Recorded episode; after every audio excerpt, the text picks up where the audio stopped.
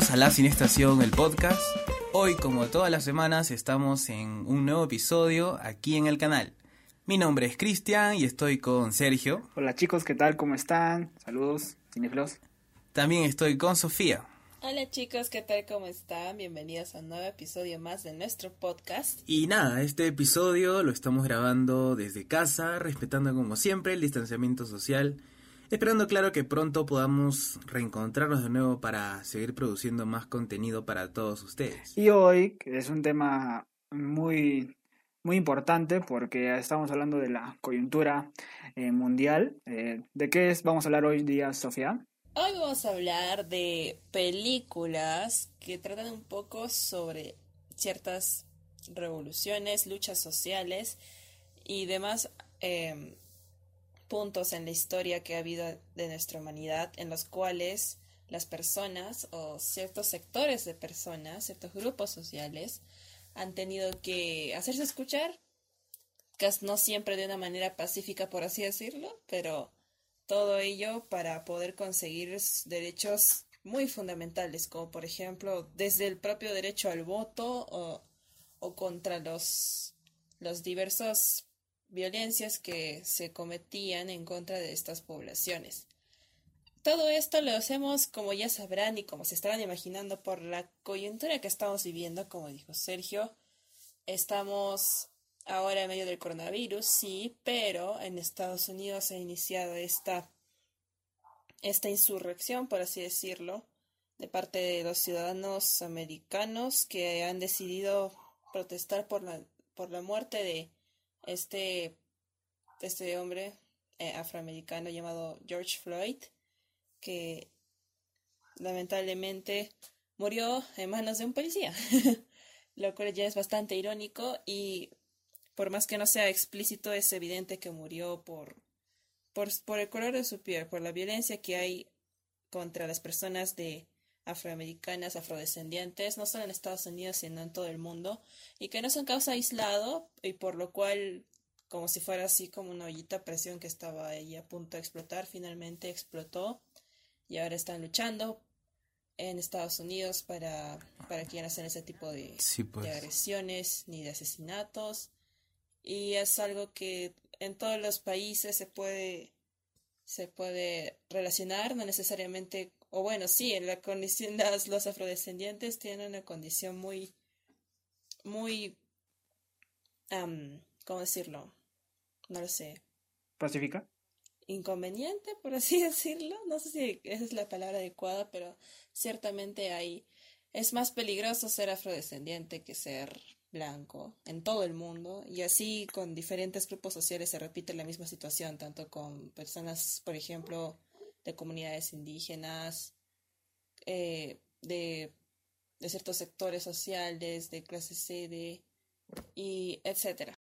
Es interesante, chicos, ver cómo tan rápido el coronavirus puede pasar a segundo plano. O sea, ya no es un tema de moda, ya no es un tema del que todo el mundo esté hablando, ni siquiera los medios, sino en todo el mundo, no solo en Estados Unidos, están hablando de, todo este tema de, del racismo, de las protestas y también de, lo último de las filtraciones que Andánimos ha estado haciendo, ¿no? Y todas las conspiraciones, ¿no? Y es por eso que vamos a tocar ciertas películas que nos, nos hablan sobre protestas de temas muy importantes que aún se siguen, eh, siguen siendo eh, un problema mundial, ¿no? Y en primer lugar vamos a hablar de la película Before Vendetta.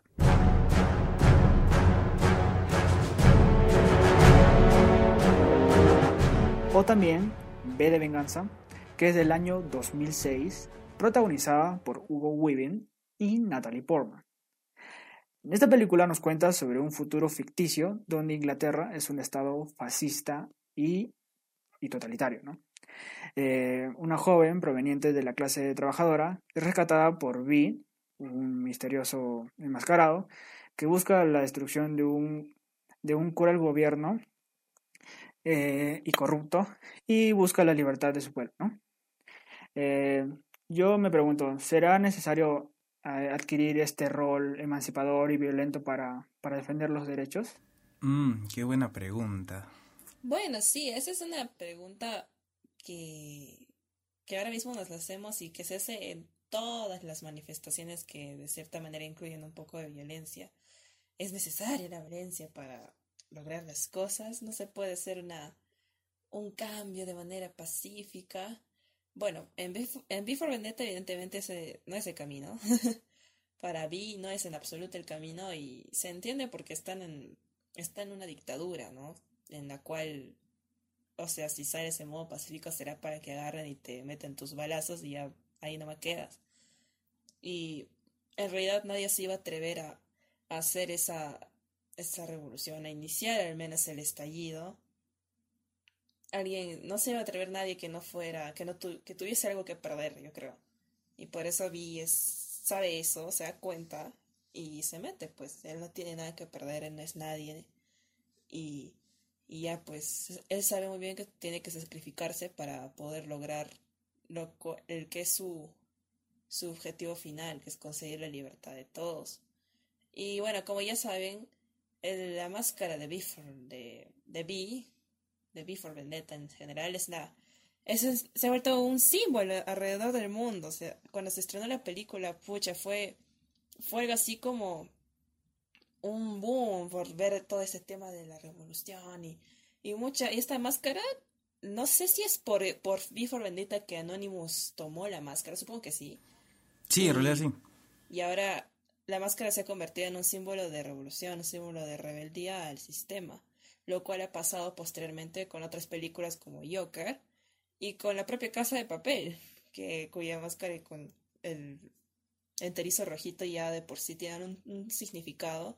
Y ese tipo de cosas pasan muy, muy pocas veces en el tiempo, la verdad.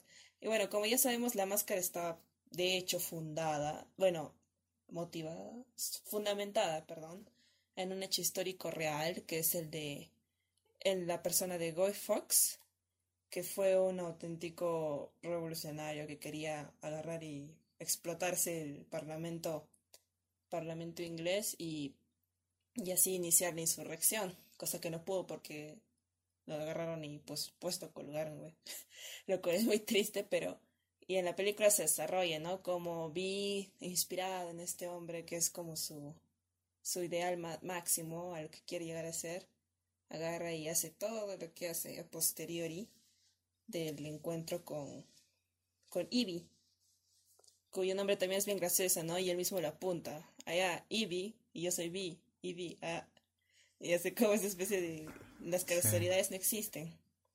Lo cual es cierto, porque Ivy al final se termina involucrando muchísimo en, en el tema de, de la, del estallido de la revolución. Y bueno, es una película bastante como para emocionarte, ¿no? Te dan esas ganas de, no sé, que vamos a todo. A mí me da curiosidad que en ese entonces, por los 2005, por ahí, eh, hablar sobre estos temas, como siempre, ha sido bastante delicado, ¿no? Y me da curiosidad cómo un estudio tan grande haya podido financiar una película con un mensaje que no es subliminal para nada, al contrario, es bien explícito y polémico, ¿no? Y que te lancen todo este tema del terrorismo de Estado y el alzamiento del pueblo, ¿no? Y me causa curiosidad porque eh, sin censura lo lanzaron así. Bueno, le meten su cuota de humor y su cuota de amor en la película, pero igual es, me ha sido curioso que, así nomás lo lancen como si nada, como si fuese una película para todos. Sí, para mí ha sido visualmente deslumbrante, eh, pero mm, creo que no es para todos, no puede irritar a muchos en algunas ocasiones. Eh, en la película observamos muchas cosas que actualmente siguen pasando, ¿no? Como no, no, no diría eh, como la manipulación de los medios sí, se sigue viendo no solo acá en Perú, sino en otros países también. Eh, el, el, poder disciplinario, el poder soberano, la emancipación todavía sigue presente en, varios, en varias partes del mundo, ¿no? Eh, y eso me... Y es un tema que todavía se, se sigue golpeado, es un tema muy golpeado porque ya eh, incluso ahora, eh, con, el, con, con, la coyuntura actual de, de, varias protestas en la Casa Blanca, eh, siguen peleando los derechos por tener, como se dice, libertad, ¿no? Claro. Claro, pero y en sí, chicos, la película como tal, muy aparte de todo el impacto cultural que ha tenido, ¿es buena o mala? No sé, bueno, yo considero por lo menos... ¿Ustedes qué dicen? no sé, depende, yo creo de, Eh, de cómo lo mire uno, ¿no? Esta película lo- a lo que apunta es básicamente a, a ese rebelde que todos tenemos muy en el fondo de nuestros corazones. Pretende as- azuzar ese sentimiento de, de, de levantarte contra el sistema en el que estamos sumergidos todos, porque no hay una sola sociedad anarquista en este planeta. Pero más allá de todo eso, yo creo que, o sea, logra ese, ese cometido, el de impactarte, de chocarte emocionalmente. Yo me acuerdo que la vi cuando era chiquita, con 10 años, y pucha, me quedé impresionada. ¡Ah! Porque realmente te choca a cualquier persona que la mira. Pero hablando de temas, no sé, un poco más cinematográficos, yo creo que no es buena ni es mala. O sea, está en un punto medio. La película se desarrolla bien, la trama es chévere. No sé si al final es, es bacán. Bueno, sí, al final me pareció también bacán. Y bueno, de cinematografía no tiene gran cosa. Eh, hablando de la dirección de fotografía, no es algo brillante, ni tampoco horrible, detestable, despreciable. So- me gusta mucho la, la parte en la que van a- hacia la azotea y ese plano del men, ese como dirigiendo su orquesta con todo el horizonte de Londres. Ese plano sí me gustó mucho. Es bonito porque es muy, es muy sugerente, o sea, es su sola presencia enfrente de todo Londres. Es un plano que de frente ya te muestra que él es él contra toda la ciudad. Y Sí, me llamó la atención ese plano. Claro, exacto, es bonito, es bonito artísticamente hablando. Y, y bueno, Natalie Portman no es su mejor papel, yo creo. Hay momentos en que no sé, se siente, se siente, no sé si eso es culpa del guion o es culpa de ella, pero al menos su personaje me parece que debió tener un poco más de, de fuerza. Siento que como que se queda a medias. A ratos es la, la chica, la chica fuerte que de nada quiere hacer cosas y, y a ratos es como que no, güey, ah, no, no hago nada. Soy un adornito más. Y es un poco extraño, no sé, porque siento que no se desarrolla bien el personaje hasta el final. Y bueno, Vi, ¿qué se puede decir de Vi? Pues sí, para empezar nunca le vemos la cara. Pero el lenguaje no verbal que utiliza sí es muy bueno. Hugo Weaving realmente Sí, la su- voz también. con su postura Imponente. te, te da esa sensación de, de cierta superioridad moral en, en la que, a la que se le coloca el personaje, ¿no? Que está, es como una suerte de superhombre que, que ah, trasciende las barreras humanas y está más allá. Y es lo que pretende hacer con Ivy, que, que rompa su, su cáscara humana y por lo tanto débil, que sea algo más, o sea, que se convierta en una idea tal como lo es él. Hay una parte que no me gusta de la película, que es cuando muy forzadamente meten el tema de los curos pederastas y, y Natalie Portman vestida de colegiala, de sí. No sé, sí sentí muy forzada esa parte, no lo sé. Ah, Ahí Pero como que... pues, ¿no? Yo se lo sentí bien. Creo ¿eh? que la película quiere meter todos los temas, pero está bien metiendo solo uno, pero quiere abarcar todo y ahí es donde creo que la, la mete la pata, un ¿no? poquito Por de falla, ¿no? Pero no, al menos el tema de la pederastía se me hace... Se me hace... No, sí, entra muy bien porque... y De hecho, yo era como que muy, muy esperado. Porque, vamos, en un estado totalitario... Sí, sí, ahora que estamos supuestamente en democracia y todo ese rollo... Entre comillas. existe la iglesia con un montón de abusos a niños, pucha, ¿qué sería el estado totalitario?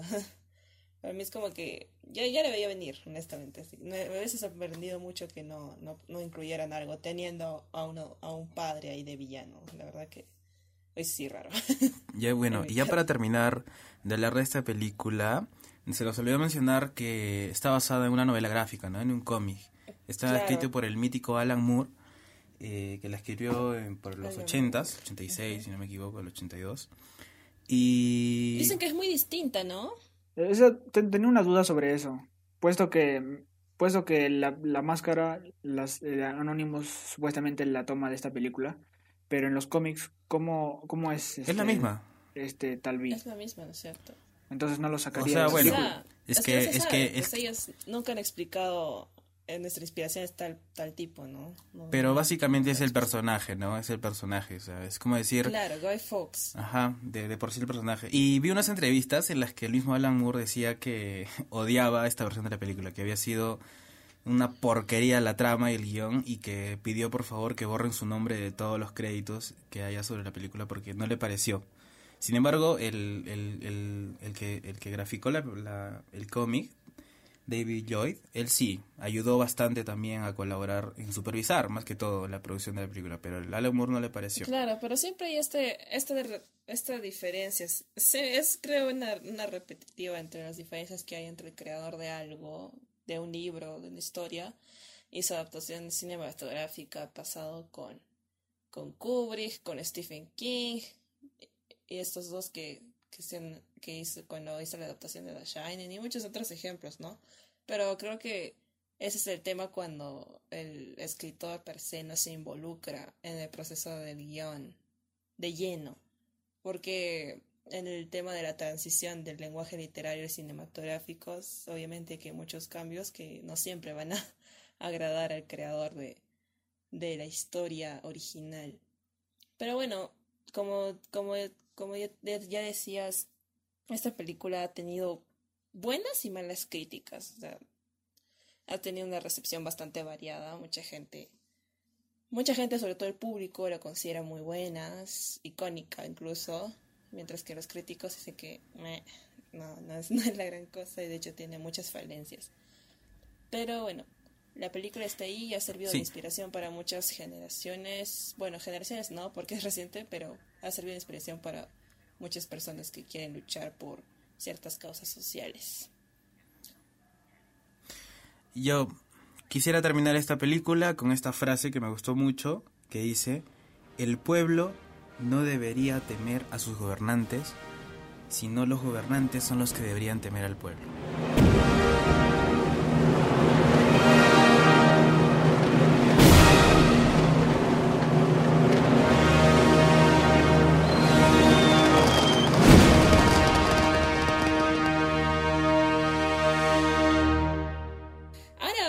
Siguiente película que es un poco más histórica, más basada en hechos reales.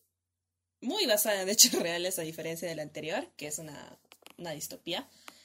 Esta película nos, nos lleva a, a los años 10, bueno, por así decirlo, a la segunda década del, siglo XX, un poco antes del inicio de la Primera Guerra Mundial.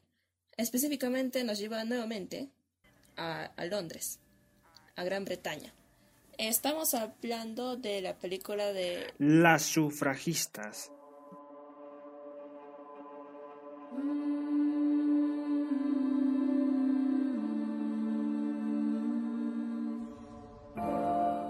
O suffragette, que como saben, eh, el nombre lo toma del el famoso movimiento pro derechos al voto de, de las mujeres que se inició justamente por esos años, que tomó fuerza esos años, en 1915 en adelante, hasta el inicio de la Primera Guerra Mundial, y que en la cual Gran Bretaña, las mujeres de Gran Bretaña tuvieron un gran protagonismo y un gran movimiento, junto con las francesas también, pero las mujeres de Gran Bretaña son las que de cierta manera creo que tuvieron mucha más, mucho más cerca el, el objetivo final por la tremenda lucha que desplegaron y que se ve reflejada en esta película. Las sufragistas es una, bueno, está obviamente conformada por un elenco puramente femenino, casi, casi enteramente femenino. Tenemos de protagonista y que hace de, de hilo conductor de la historia Carrie Mulligan, que hace de Mo Waters.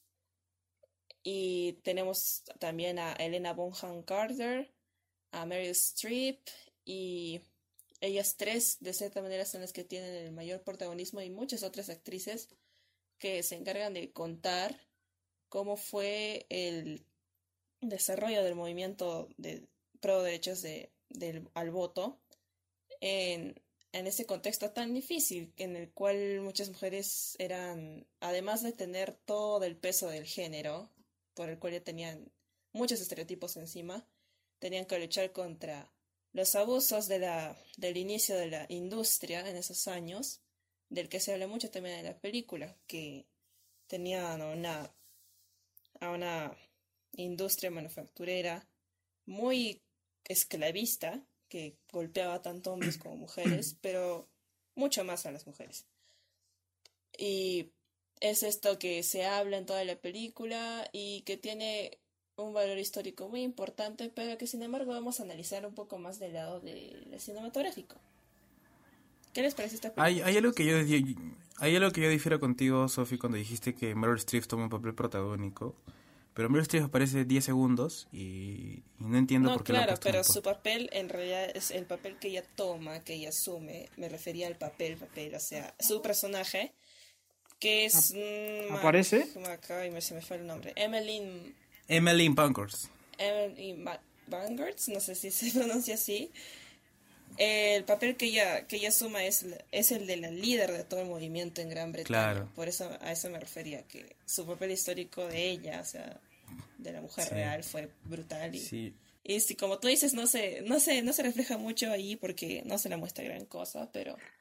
¿Aparece Meryl Streep? Pero sí, o sea... Yo cuando vi el póster de esta película dije, oh, una película de Meryl Streep, la ganadora de todos los Oscars, la mil veces nominada, de seguro es un éxito. Y cuando voy a ver la película no aparece mucho, ¿no? Es como que, ¿dónde está Meryl Streep? ¿En qué momento aparece Meryl Streep? Y... Claro, yo creo que fue un ardid bastante más de marketing, ¿no? Sí, lo ha usado obviamente para, para, para eso. Pero bueno, funcionó. funcionó. Al cabo que no es un papel que... Además, la misma Karen Mulligan este, lo hace genial. Creo que ella es la que se roba toda la película de la mano de Elena Bonham Carter.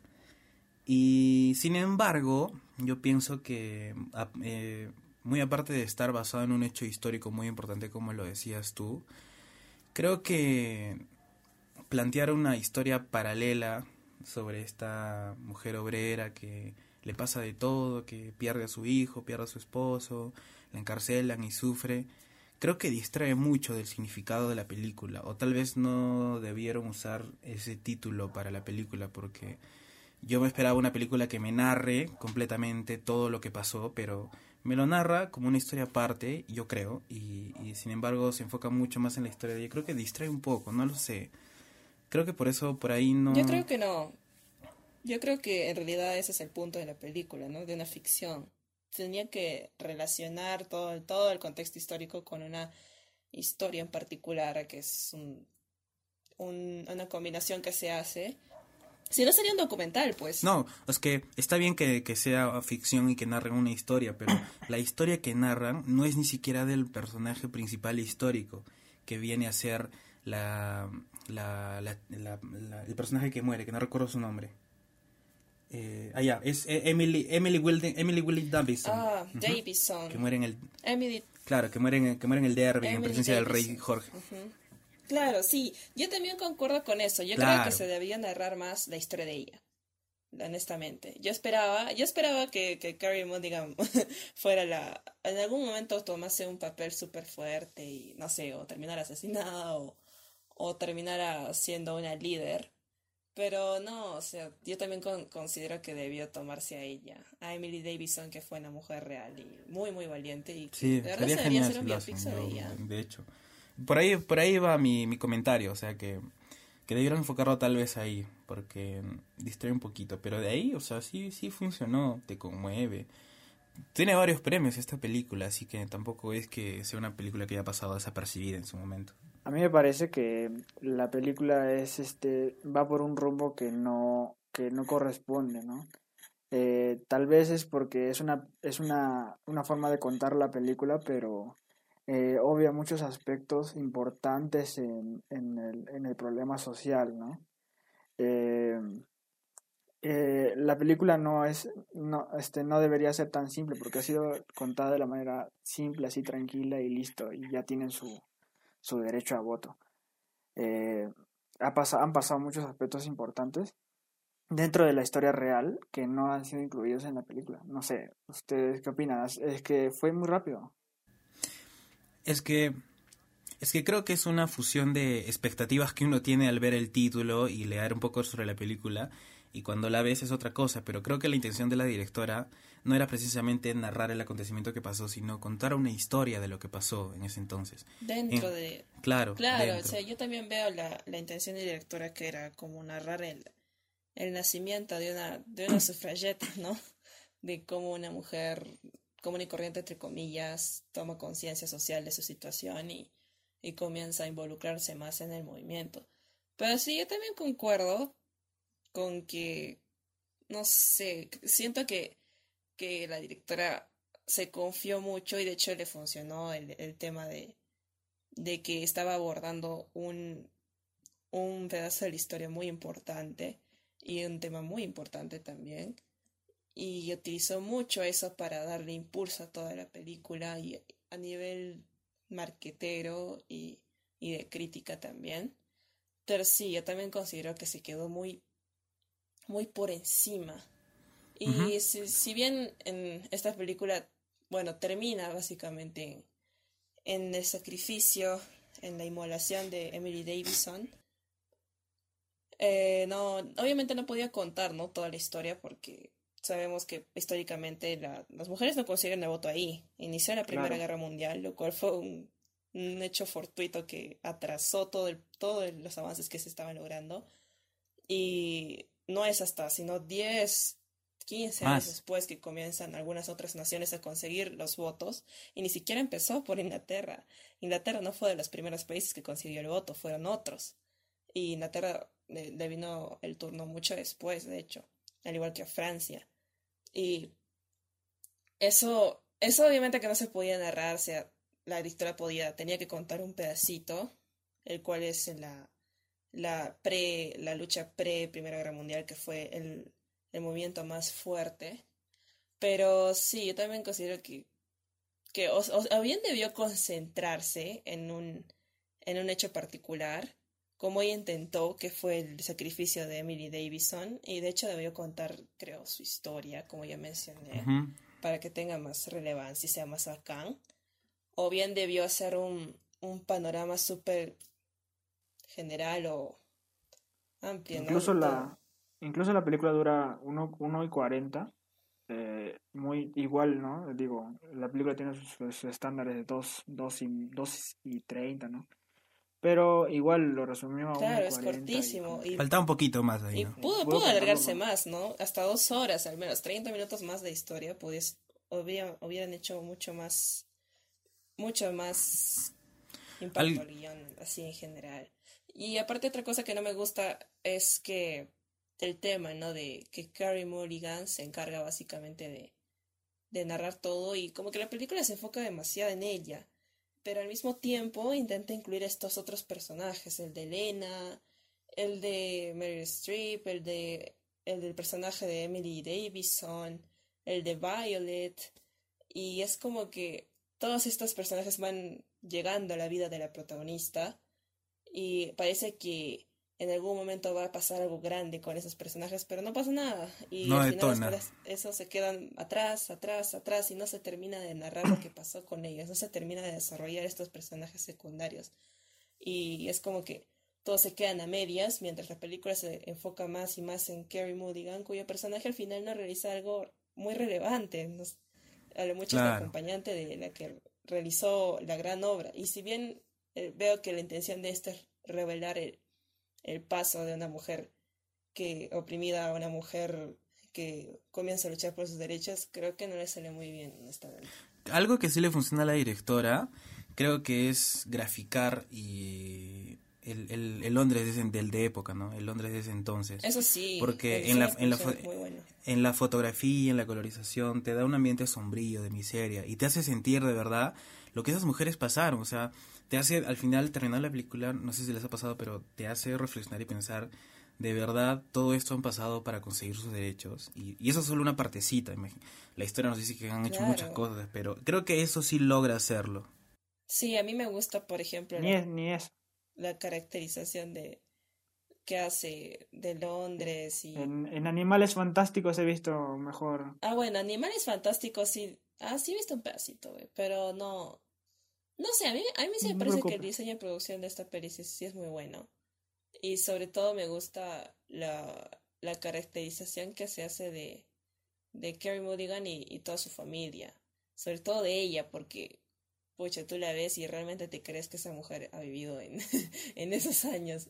Por, tanto por, por, por su maquillaje, bueno, supongo que ella no tiene nada de maquillaje, pero siempre hay un poquito de maquillaje. Sí. Y por su ropa, por el peinado que le ponen. Y aparte que ella hace muy buen trabajo, ¿no? Yo también considero que hace, que hace un, una actuación bastante memorable. Y que cae a pelo, yo creo, un poquito con su carita, ¿no? Porque Karen Morgan tiene estas, estas facciones así que te dan, no sé, esa sensación de que es una mujer que ha sufrido mucho. Sí. A mí me da esa impresión. En todas las películas que le he visto siempre tiene ese papel como de que la que la que la sufre.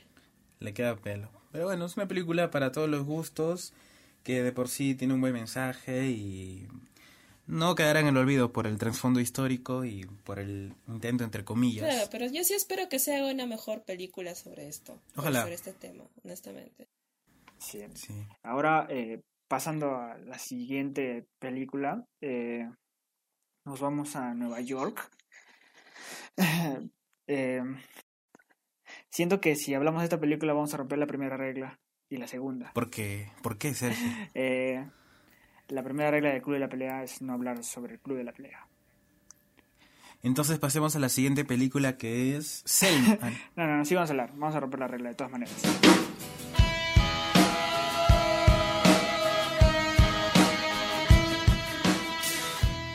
Nadie se ríe de nuestro chiste. Esta película de 1900 1999 eh, tenemos a- como protagonistas a Brad Pitt y a Edward Norton. Es una película que me gusta mucho y, actualmente se ha hecho de culto, ¿no? Y valorada por bastantes Sí, es la película, la película clave de todo cinéfilo mamador que dije, uy, sí, yo sé mucho de cine. Fight Club. Este va en el pack, en el pack de, de, las, perso- de las personas que saben de cine. Uf. Los que se alucinan, ¿no? Como por ejemplo los, los chicos de la cinestación. Los Por chicos de la cinestación, la- Claro, los que se alucinan. Por supuesto. Sobrevalorado. En efecto. Pero en sí, no, pero en sí no es este, no es decir que, que la película es, re- es mala o, o nada, no pasa nada, porque en sí es una de las que más me ha gustado. Sí, es un peliculón. Sí. Sí, sí, sí, tiene un, un- es algo, tiene un trasfondo subjetivo también. Bueno, para narrarles si no las han visto, es, se trata sobre un empleado de oficina que es Edward Norton, que está harto de su vida y se cruza con un vendedor de jabones peculiar y ambos crean un club, un club eh, donde eh, comienzan a pelear, ¿no? Se llama el Club de la Pelea, valga la redundancia, y es un club clandestino y pues después de esto ya sus, sus vidas toman otro rumbo ya. Y eso es algo que no te lo esperas. No te lo esperas, ¿ah? Esta No película, creo que no hay nadie que no la conozca. Se ha vuelto muy, muy conocida, muy popular en, en los últimos años, porque en el momento en que se estrenó, esta película no tuvo tan buena recepción en taquilla, para empezar, y la crítica tampoco le fue muy amable con ella. Pero después, con los años y el tiempo, como que se comenzó a revalorar y se ha vuelto de culto. Y bueno, como ya mencionamos y como ya hemos dicho en el inicio cuál es el eje temático de este podcast. El Club de la Pelea es probablemente una de las películas más explícitas en cuanto a, a incitar a la revolución, a la rebelión. Porque de esto va básicamente toda, toda la película gira alrededor de esta idea y que surge, curiosamente, bueno, estamos hablando de, de finales del siglo XX, estaban a, a puertas de un nuevo siglo cargado de, de tecnología y por tanto de mucho, mucho marketing. Y eso ya se comenzaba a, sentar, a sentir por esos años y era como que comenzaban a, a tener estas oleadas brutales de, de, ventas, de, de marketing, de mensajes que te inducen a compra, compra, compra tanto en televisión como en todos lados, porque en esos años el medio de comunicación que más jale tenía era la tele, se comenzaba a sentir este, Claro. este, esta ideología de compra y sé feliz por lo que compras, y es justamente contra lo que se levanta y contra lo que interviene el- la novela, porque esta película está basada en una novela, y que David Fincher se interesó mucho por esta, por el contexto en el que estaba viviendo, yo supongo, y bueno, decide hacer esta película que es una oda a la anarquía, al nihilismo y al, a tratar de romper este sistema que nos tiene sometidos a todos, como dice el personaje de Brad Pitt. Y bueno, como es típico de Fincher, él agarra la trama, pero no le hace normal ni tan lineal. Y bueno, esta historia, en esta historia tenemos muy bien definidos a los personajes y lo que representan. Tenemos a Edward Norton, papucho, mm. que en el inicio, bueno, es el, ese protagonista, es el hombre que está sumergido en el sistema y, y que se siente cómodo con él. Bueno, no se siente tan cómodo, pero no hace nada al respecto, es indiferente. Y trata de sobrevivir él solo. Y por otro lado tenemos este personaje de que encarna Brad Pitt, que es, es su antítesis, eh, que es el, el rebelde que tiene mucha conciencia de lo que está pasando y, y de su inconformidad con todo ello y pues quiere hacer algo al respecto. Aunque esto no sea necesariamente una rebelión pacífica, ni mucho menos. Y tenemos también a Marla Singer, que se ha vuelto muy icónica, que es encarnada por Helena Bonham Carter otra vez. Y ella asume su papel más interesante, yo creo, uno de sus papeles más chéveres, porque mucha gente le recuerda. Y es una mujer, una mujer que, que tiene problemas, que no está bien emocionalmente, pero que ella, bueno, ahí va, ¿no? Y está en búsqueda de algo que le dé sentido a su vida, como lo hace Edward, también el personaje de Edward. Y bueno, tenemos esta, este debate en el cual al inicio Edward se, se como que no quiere involucrarse demasiado, pero que finalmente termina siendo arrastrada por esta ola de que le infunde el personaje de Brad Pitt a que se revele y comiencen a, hacer toda, toda esta organización que pretende romper todo. Y realmente te lo presenta de una manera que, pucha, te da ganas de hacerlo. Igual que con B de Vendetta, B for Vendetta. Te da muchas ganas de que que pasa lo mismo y también te, te invita a reflexionar bastante, ¿no? Porque sus mensajes, mira, han sido más de 20 años antes expuestos y siguen aplicando para nuestra realidad, lo cual ya nos da un indicio de que estamos bastante, bastante indolentes con lo que pasa. Ah, bueno, en su momento la película, eh, como tú lo, como ya lo dijeron chicos, no fue eh, tan buena recibida por, por la gente, por la taquilla, por, por, lo por el mensaje anarquista que tenía pero el impacto cultural que tuvo en los años siguientes fue brutal porque hay un montón de reportes y noticias que salieron en los medios de comunicación de clubes de pelea que se, que se crearon por esas épocas clandestinos que también se dedicaban a, hacer destrozos, incluso eh, en escuelas se de Estados Unidos se reportaron casos de, de niños y adolescentes que replicaban en referencia a esta película todos estos clubes se pelean, ha habido heridos, ha habido todo. Y yo me... Yo... Cuando la realidad supera la ficción. Claro, y yo chicos, yo les pregunto esto, ¿qué hubiese pasado si esta película la hacían después del atentado del 2001? O sea, ¿la hubieran dejado hacer esta película? Eso iba a preguntar yo. sí, o sea, o sea, yo me pongo a pensar y la hubiesen dejado estrenarse o, o no hubiese sido, o el impacto hubiese sido peor porque no lo sé. Bueno, esas son cuestiones ¿O qué tal la película sirvió la película sirvió de inspiración para el atentado del 2001. No, para nada. ¿No aparece? yo digo por el final, ¿no? Por el final digo. Para nada, yo diría. O sea, tú dices que Saddam Hussein y toda la gente miraban a David Fincher, fans de David Fincher. ¿Quién sabe, no? Pero no, bueno, todos sabemos las motivaciones por las cuales este men agarró y mandó sus aviones. Pero sí tienes razón, esas son cuestiones de contexto, ¿no? Porque, ¿qué faltas? No sé, estrenar esa película en medio de, de toda la conmoción que tenía la sociedad estadounidense en ese entonces con el atentado de 2001. Hubiese sido, pucha, no la habían estrenado, ni siquiera la habían dejado estrenarse por el, por el contenido de violencia. Y eso pasó con muchas, muchas, muchas películas, de hecho. Incluso con la música, yo me acuerdo, no sé, hay un datito de, de que los The Strokes, la banda neoyorquina, tenía visto lanzar un álbum por esas épocas. No me acuerdo cuál era el detalle, creo que era algo en su portada.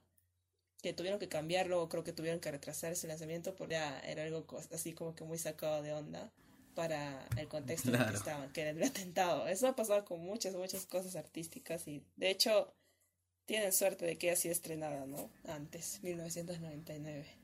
Sí, y, después el después el DVD sí se vendió como pan caliente porque todo el mundo quería ver esa película y algunas escenas de más o el detrás de cámaras de cómo se hizo.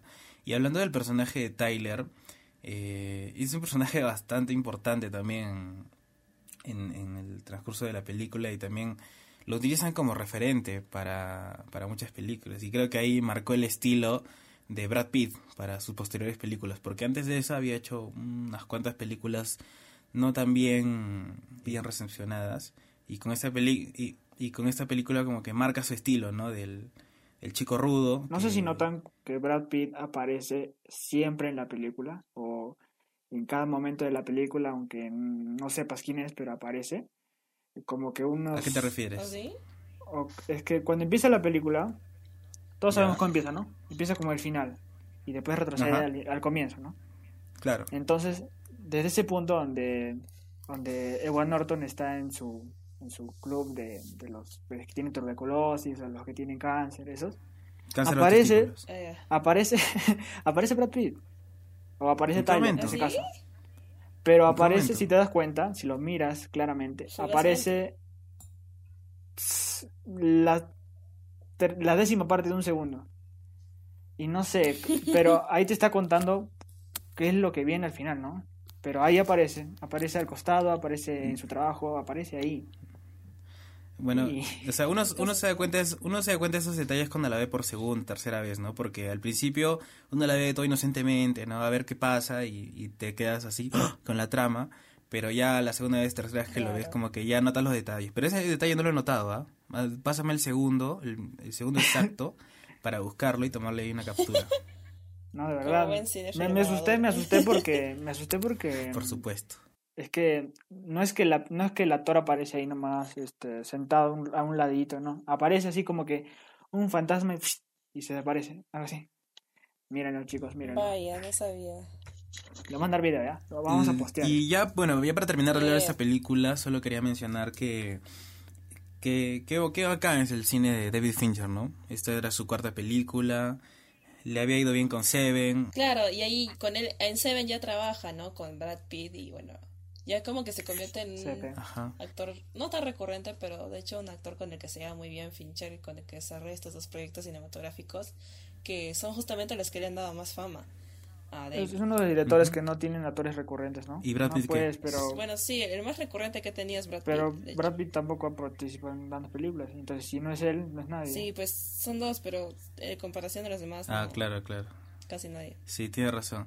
Lo que me gusta del estilo en esta película es que marca, no sé si el inicio, pero uno de los primeros indicios de este estilo medio, medio pop, así de de coloridos y, en la misma indumentaria, la ropa que usa Brad Pitt, en, las películas de ese entonces, ¿no? Porque sabemos que antes de antes de hacer todas las películas, Fincher se dedicaba a hacer videoclips, ¿no? Tenía ese, ese estilo en TV, ese estilo así, medio, medio bacán, y porque dirigió videoclips de Michael Jackson, de Madonna, etcétera, no me acuerdo quién es más. Pero ese estilo se marca toda la película, ¿no? Claro, y le salió bien también la trama. Tiene, tiene un estilo no visual precisamente, porque cambia bastante con, cada película que ha hecho, pero al menos en guion el estilo de David Fincher es muy identificable, porque él es, él es fan de hacer los famosos plot twists que te vuelan la cabeza. Mm, incluye un plot twist brutal en casi todas sus películas. Y es muy conocido por hacer justamente este tema de misterios a resolver, enigmas detectivescas. Y bueno, sí, The Fight Club es una de esas películas más conocidas y más también reconocidas, por así decirlo. Y bueno, yo me quedo con la última escena, que es la que todo el mundo recuerda y en la que todo, en todos los posts de Facebook sobre esta película está, que es el de Edward Norton y Elena Bonham agarrados de la mano, viendo cómo se cae todo el mundo a su alrededor con Where is My Mind de, Pixies de fondo. Ese es el sí, el, momento poser, momento poser de la película, pero el mejor. Como que para cerrar con broche de oro. Y bueno, una película para, Una película que si no la has visto y quieres convertirte en un cinéfilo mamador como nosotros, mírala cuanto antes porque te va a gustar. Y cae a pelo en estas épocas, como yo, y cae a pelo en estas épocas en las que necesitamos levantarnos contra los gobiernos y contra el sistema opresor. Eh, espero no censuren este podcast por lanzar este tipo de comentarios subversivos. Continuemos con la siguiente película que es... recuerden que somos revolucionarios de Facebook nomás. Esta película, a comparación, a comparación de las sufragistas, sí se centra en lo que, en lo que está logrando, en sus, en sus ideas. Eh, tal vez este, también faltan cosas que contar, ¿no? Pero ahí sí se centra claramente en lo que quiere, ¿no? Y tiene sus dos horas bien contadas. Claro. y, si, y si Brad Pitt en realidad sí existió y lo manipuló a, Edward Norton. O de repente, eh, ¿cómo se llama la chica? Darla. La, ¿cómo se llama? Marla. Eh, y, si, y si Marla nunca existió tampoco. Y si, y si Marla nunca existió y, y el protagonista Edward Norton tuvo un triángulo amoroso también bueno, sí. imaginario. Hay muchas teorías. O sea, él era las tres personalidades y, y solito se... Claro, y al final despertó y no tenía piernas, ¿no? Despertó en la cama en un hospital y no tenía piernas. ya, pero bueno, a lo que íbamos. Vamos a hablar de la siguiente película que sí se centra, bueno, sí, como dijo, como, las sufragistas tiene, está basada en un hecho histórico real y que a diferencia de sufragistas y por lo tanto yo creo que esta película está mejor lograda que la que las sufragettes esta se centra en un evento en específico, que es la marcha ah, desde Selma hasta Montgomery, que es la capital del estado de... ¿Se me fue el nombre? ¿Alabama? Me parece que sí. Alabama. ¿Y la marcha de quién es? La marcha de afroamericanos, personas, personas negras, ¿por qué no decirlo? que a raíz de, curiosamente, como haciendo un paralelo a lo que está pasando ahora, a raíz de la muerte de, de un joven afroamericano, comienzan a levantarse y, y comienzan a movilizarse en pro de los derechos de los afroamericanos y sobre todo en pro del derecho al voto, que en esa época no se tenía. Estamos hablando de Selma. One day, when the glory comes, it will be Selma es una película que habla de estos sucesos históricos muy importantes en la historia de América, bueno, de Norteamérica, Estados Unidos, en la que interviene un personaje que es que es ineludible, que no se puede dejar de hablar de él cuando hablamos de la lucha de los derechos de los afroamericanos, que es Martin Luther King, que en este caso está interpretado por el actor Ay, se me fue el nombre, ¿me ayudan? David Oyelowo. Tiene un nombre así rarito. ¿Cómo se pronuncia? No sé. David Oyelowo. Eso. Perdón, soy muy bueno para pronunciar esas cosas. Sí, es un, nombre complejo.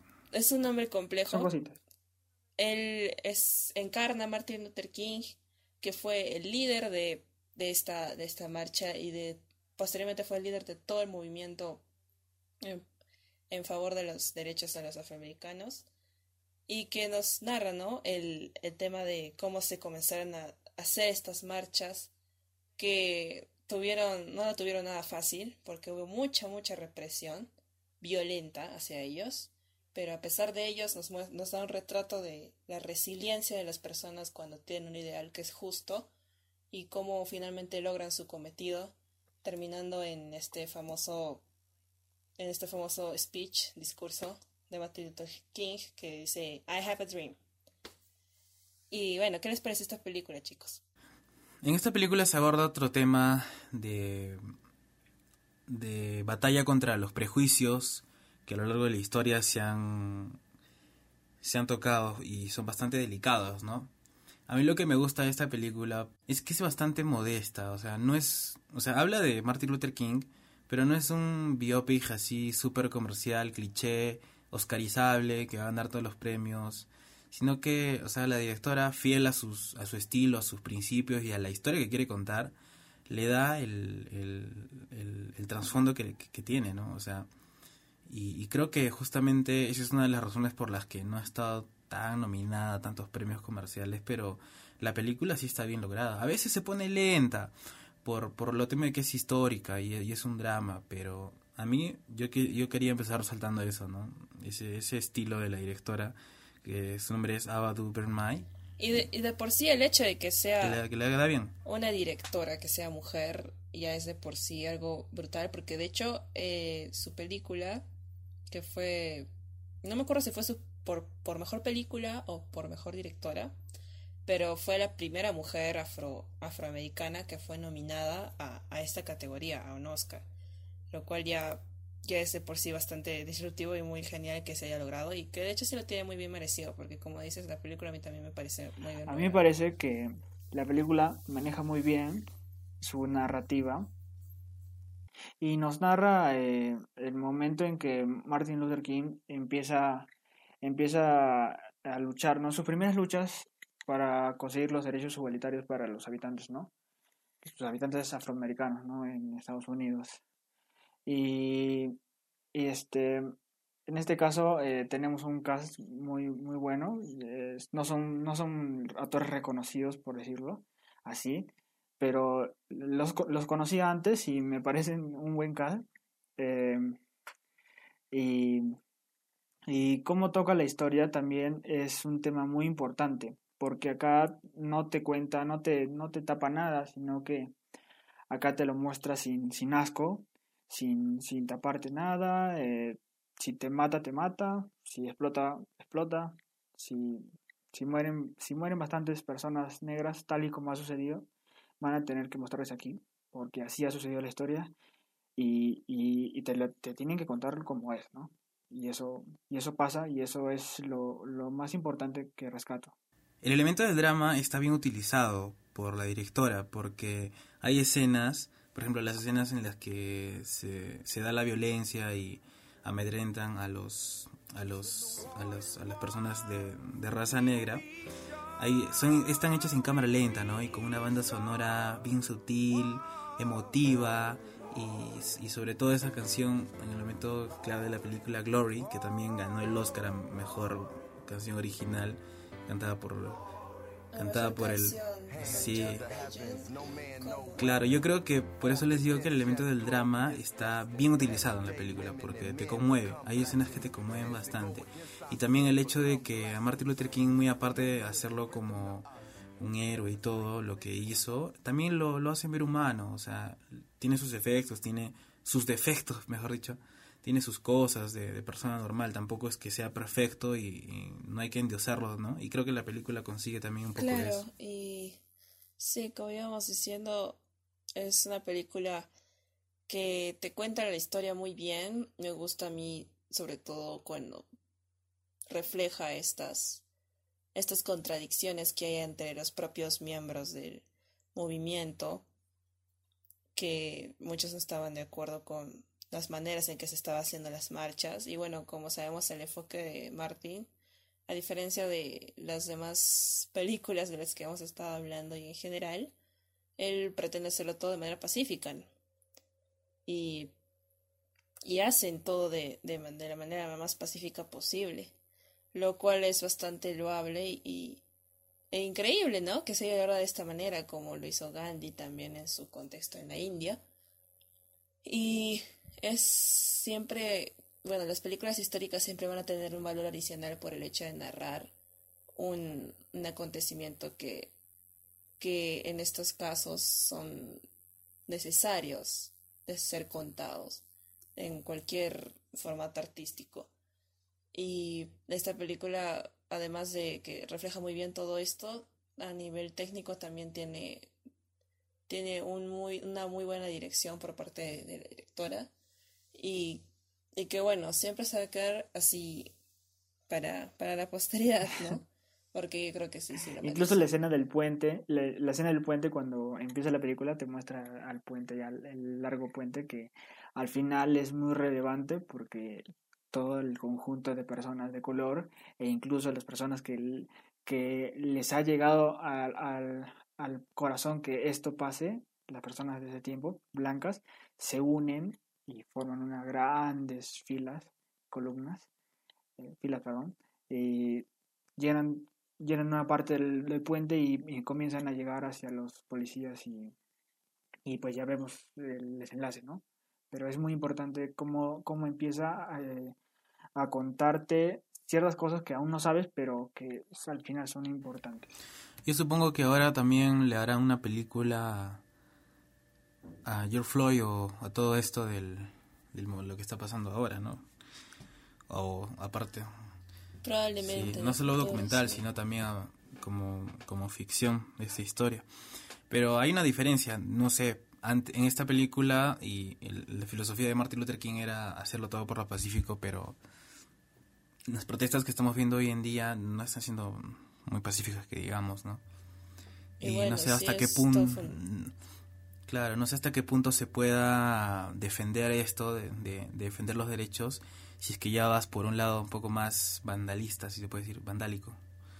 No sé. Claro, eso es algo que se considera en todas las protestas, ¿no? Pero bueno, es evidente que como en todas las protestas que ha habido se ha infiltrado a, a gente contratada para causar destrozos especialmente, para justamente desvalorizar y estigmatizar la, la protesta.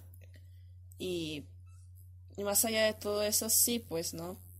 a veces uno se pregunta si esta es la manera de, de conseguir los derechos, si es que no se puede hacer de manera más pacífica, si es que si es que está bien hacer todo esto, romper vidrios, quemar cosas, pero uno se pregunta, y bueno, ¿cuál sería otra manera? Si se han hecho tantas marchas pacíficas, se han hecho tantas campañas mediáticas, se ha hecho todo, todo lo posible, pero pareciera que no, no se escucha. Y claro. pues yo sí citaría un poco la, esta parte de las sufragistas que cuando el inspector le preguntó a Mo Waters, el personaje de Carrie Mulligan, eh, por qué hacen esto, él responde, bueno, que el lenguaje de la violencia se los ha enseñado ellos y es el único que ellos van a escuchar y es lamentablemente algo que parece repetirse en todos lados y, y sí, parece que si no hicieran estas cosas no, no pasaría nada y es probablemente, y es lo que ha pasado a lo largo de todos estos años, que no, que está todo bien, o sea, en apariencia todo está bien y, y sí somos una democracia así, en general todos tenemos una democracia muy bien, que todos nos escuchamos y se hacen cosas al respecto, pero en realidad no es así.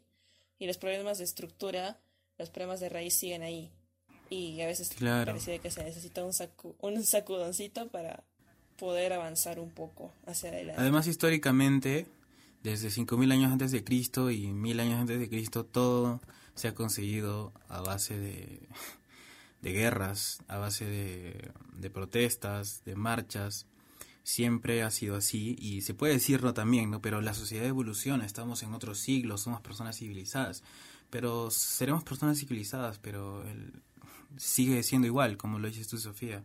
No, no, no nos escuchan, no los escuchan y habrá que tomar pues las medidas respectivas. Ya queda en cada uno, ¿no? La postura que quiera tomar en estos momentos y también invitarlos a todos a no solo llevar, dejarse llevar por la moda de, de todo esto, sino también ver su situación actual y real en la que ustedes viven, ¿no? Imagino que donde desde nos estén escuchando, este, vean la situación que, que, estén pasando y también a luchar por los derechos de todos, no solo viéndose uno mismo, sino por los de todos. Y bueno chicos, agradecemos que se hayan quedado hasta esa parte.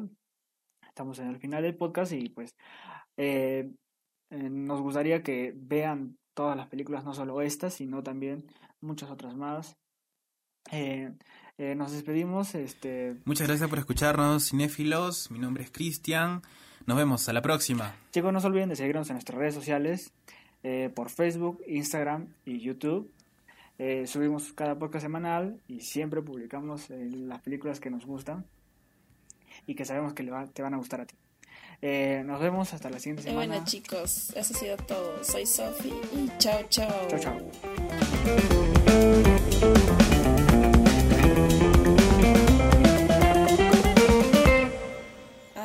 Es que normalmente cuando empezamos, empieza el podcast, son, sí, son 10 minutos que tú hablas sola y de ahí recién hablamos nosotros.